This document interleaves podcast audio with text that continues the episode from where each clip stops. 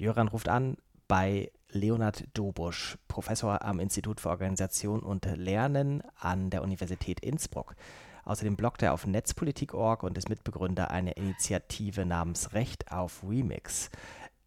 Es geht um ein Video, das im Internet dieser Tage für Aufregung sorgt. Vor allem die Sperrung dieses Videos sorgt für Aufregung. Es geht um das Elfmeterschießen zwischen Deutschland und Italien und eine kurze künstlerische Aufbereitung dieses Videos. Leonard Dobusch. Hallo Leonard, hier spricht der Jöran. Grüße dich. Hallo. Ich ähm, habe gerade schon in, während des Klingelns erzählt, dass wir ein bisschen heute Aufregung haben im Internet, weil wieder mal ein Video verboten ist oder von verschiedenen Plattformen gelöscht wird. Die UEFA ist die, diejenige, die dahinterher ist, dass es nicht erscheint.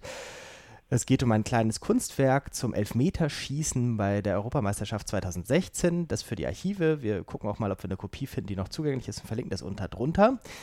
Wir nehmen das mal als Anlass zu fragen, warum gibt es eigentlich im Urheberrecht nicht sowas wie ein künstlerisches Recht auf Remix?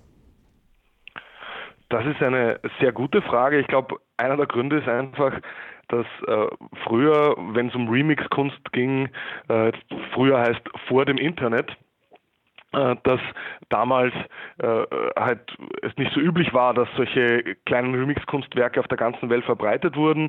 Wenn irgendwo jemand etwas remixt hat, dann war das Avantgarde-Kunst und ja, da haben halt dann Rechteinhaber Augen zugedrückt, aber heute ist halt so etwas wie Remix-Kunst und Kultur, Meme, ist halt Massenkultur geworden.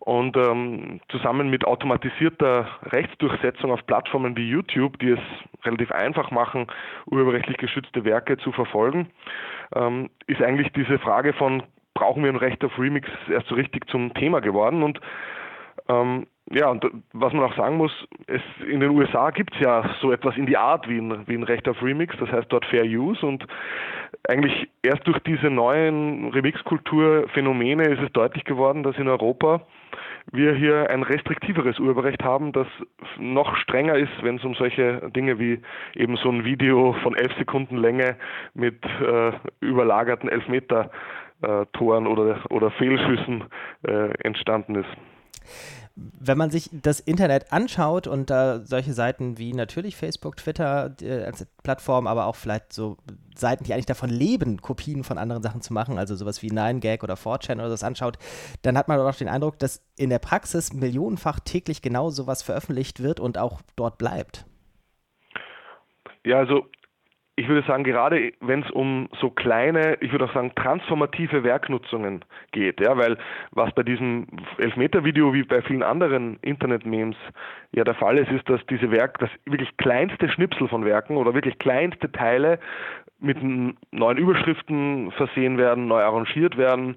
Und äh, das heißt, es ist eigentlich die Leute, die das machen, verdienen damit nichts. Die Leute, die es weiterverbreiten, auch nicht. Ja.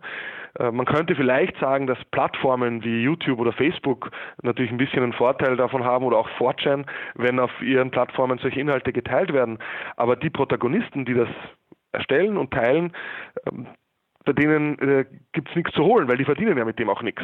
Ja, und das ist natürlich, macht natürlich eigentlich so eine wirklich umfassende äh, Rechtsdurchsetzung, ja, dass man wirklich in allen Ecken des Internets äh, versucht, diese Meme irgendwie auszuräuchern, wenn man so will, äh, das macht es halt auch unattraktiv, weil das wären nur Kosten und in Wirklichkeit und das ist eigentlich das Hauptargument, warum man so ein Recht auf Remix auch bräuchte.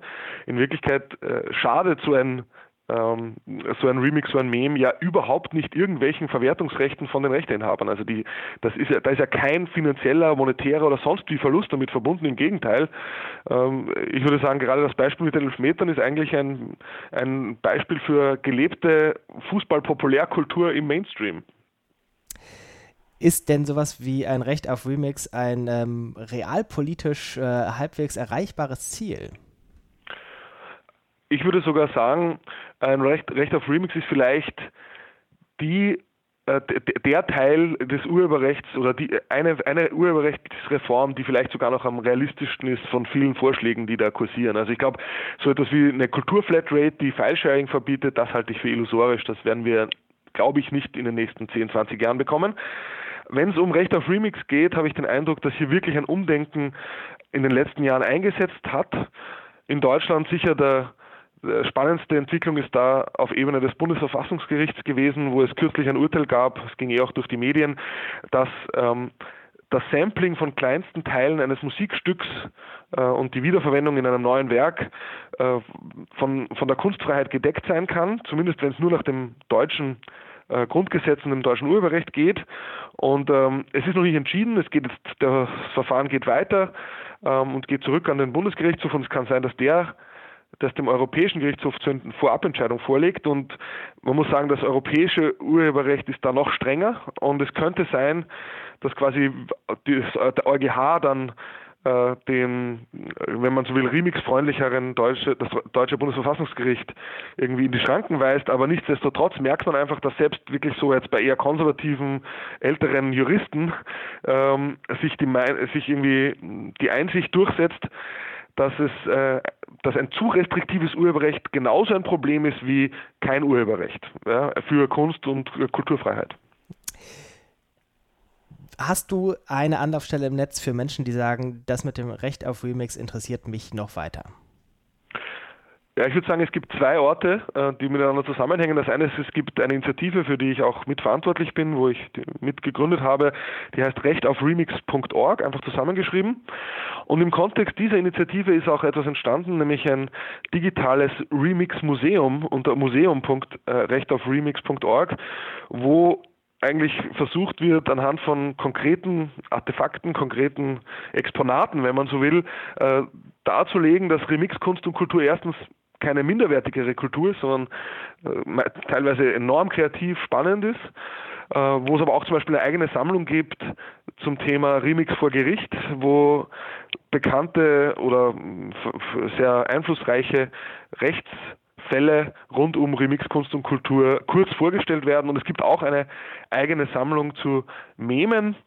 Und ich würde sagen, diese äh, dieser Remix von den Elfmetern, der wäre durchaus auch äh, Remix-museumswürdig. Mal sehen, ob das äh, Museum diesbezüglich in den nächsten Wochen und Monaten ergänzt wird. Wunderbar, alles klar. Ich danke dir sehr. Leonard Dobusch war das äh, zum Thema Recht auf Remix. Die Links verlinken wir unter diesem Podcast. Leonard, ich wünsche dir noch einen schönen Tag. Dir auch. Ciao. Tschüss.